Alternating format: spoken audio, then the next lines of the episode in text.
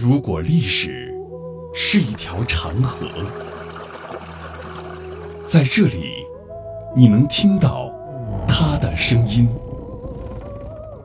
每一块斑驳的砖瓦，都是一段故事。一个家族坐在这里啊，他这个整座房子是土木结构。每一缕光影，都流淌着牵扯不断的血脉亲情。门的琼林都是同种。是到台湾的先祖。闽台古厝，岁月流金。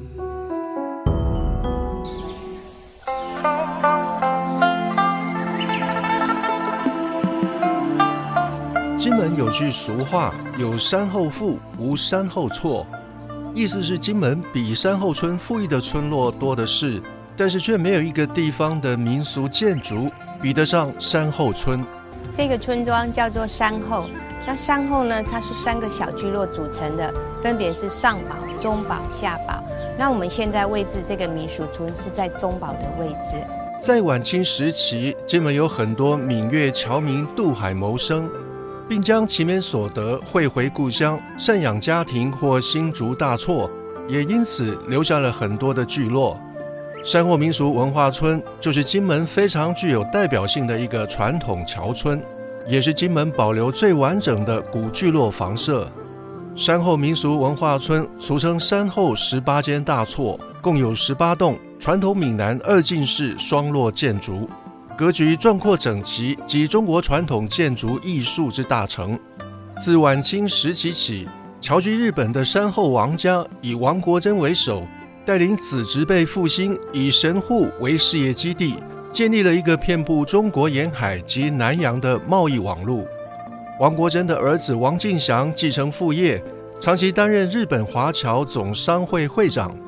事业有成后，父子俩回到故乡金门，为族人营造宅邸。经过精心规划，在中堡整理出一片土地进行施工，所用材料大多来自漳州、泉州，甚至江西等地。他们聘用江南著名建筑师进行设计，从庭院楼阁的配置到立柱雕梁的施工，处处显示中华传统文化的特色。从光绪二年（一八七六年）动工至光绪二十六年（一九零零年）完工，历时二十五年，慢工出细活。整个建筑用材考究，制作精良，堪称闽南传统村落的经典之作。因为这个村庄都是姓黄的，然后他们是十八栋哦一起盖起来的，所以算是金门第一个有计划性的侨村哦。所以十八栋的这种呃传统聚落闽南建筑啊，一起哎建造起来非常的好看。那因为当初哦这对父子他非常的有钱，所以他很多建材都是从大陆的漳州、泉州那边哦弄过来的。所以它的整个工程非常的浩大哦，十八栋的建筑从头到尾哦，历时二十五年才完成，而且现在看的房子都是从清朝哦光绪年间哦，所以呢哦整个呢哦保存算是金门最完整的一个传统聚落。走进山后民俗文化村，只见一栋栋修复一新的老屋，异常醒目。高翘的燕尾屋脊轻巧灵动，平缓的马鞍屋脊则淳朴厚实。错落其间，相得益彰。山后整个村宅建在平缓的山坡上，坐北朝南，避风向阳。每栋房屋之间建有巷弄，以花岗岩石块垒起的石阶，给人以厚实庄重的感觉。房屋的门框全部用花岗岩条石制作，显得坚实耐用，固若金汤。看这个房子很特别，是。因为呢，你看看这边，好，这里的排列组合跟这里的排列组合是不大一样的。那为什么要用这两种方式来排列呈现？其实这样的排列哈，嗯，这个是属于叫人字器。人字器，好，你可以看到它的这个边边的这个这种这种三合图，一个人，对对对对，甚至你看它的石头的排列也是。人站在这边。啊，好好好好。那呃，一直到这个屋角边缘的话，对对对，它会用这种。钉字器的一个收尾，它除了建筑上面的一个结构之外呢，对，其实它还包含人文上的一个意涵。哦，怎么说？人丁，人丁兴旺。闽南传统聚落讲求风水布局，建地强调前低后高，山后聚落依山而建，以五虎山为背，村前有一大池塘，符合坐山观水之势。不过，由于当时海盗多，所以王国珍和王敬祥父子在为族人兴建这十八栋大厝时，防御安全是最大的考量。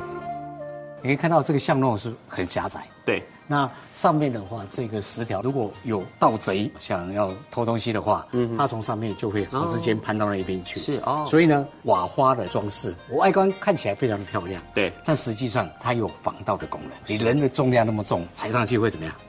破掉，对，会破掉，破掉发这个生声音。哦对，是对对对，所以有防盗的功能。对，预警的作用。对那旁边呢？这个，因为我看它这两条石柱嘛，嗯就这样接下来，这个空间是做什么用的？其实以前沿海盗匪很多，对所以这些石条的话是算是爱门，它是用穿透性的，让空气又可以流、流通。流通，原来如此哦。我还观察到一样东西，发觉它窗户啊，嗯其实它的设计很特别，就是它中间是有一根柱子的，上那边呢是三根柱子的，这个又有五根柱子，它为什么没有双数？因为在风水上面来讲，单为阳，所以你甚至说在台湾你看到那些比较传统的建筑，它都是单数，不管是这种石林窗、木林窗或是竹节窗，它几乎都是都是奇数的哦，因为单为阳。山后的十八栋双落古厝，依山面海，井然有序。每栋房子纵横轴线相互平行垂直，像一把梳子，所以称为舒适布局。因为这个聚落在金门来讲，也是一个很有名的桥村，但是它是非常有计划性的对盖起来，所以它非常的工整。每一家住户的话，前面还有一个门口点，小孩子啊、大人啊，哦，透过这样的一个门的话，对。他们可以互通有无。水头那边比较靠近港口，嗯，哦，所以早期的话，盗匪比较多的时候，嗯可能就会从港口这边开船进来，嗯所以他就会做那个冲楼，甚至还可以。眺望。那山后这边其实早年在咸丰十年，就一八六零年的时候，嗯，清朝允许出洋，合法的出洋，那大家进门的前仆后继的往外跑，对，大部分都往南洋跑，对。但是呢，很特别的是，山后的王家，嗯，他往东北亚跑，跑去日本去神户经商。啊，日本那个时候是刚好一八六八年的时候是日本明治维新，他正学着西方的这个现代化，嗯，好，所以他回来盖的这个房子，他还是依着传统闽南的体制跟形式，嗯来盖这种闽南建筑。哦所以你在这边就看不到洋楼建筑，也看不到冲楼。这倒是挺特别的。山后共有十八栋宅邸，其中十六栋为闽南传统二进院落，另外两栋为海珠堂和王氏宗祠，总称山后十八间。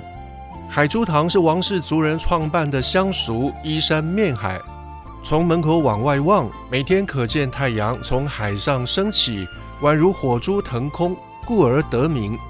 相熟前的半月池不仅能防灾、调节气温，而且造型如剑弦在弓上，含有蓄势待发之意。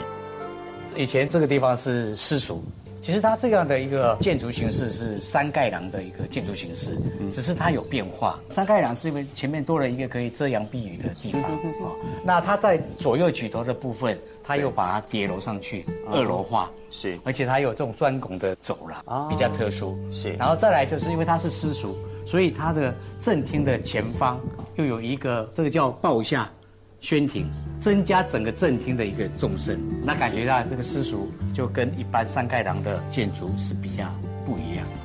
如今的民俗文化村还有居民居住，古厝门口简单的几株小盆栽装点环境，让人感受到惬意又雅致的生活习惯。另外，村内还依托文物、礼仪、喜庆、休闲、武馆、生产等单元，展现金门地方民俗。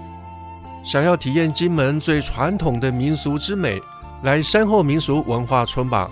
这里的闽式建筑细致而美丽，一砖一瓦都值得细细探索。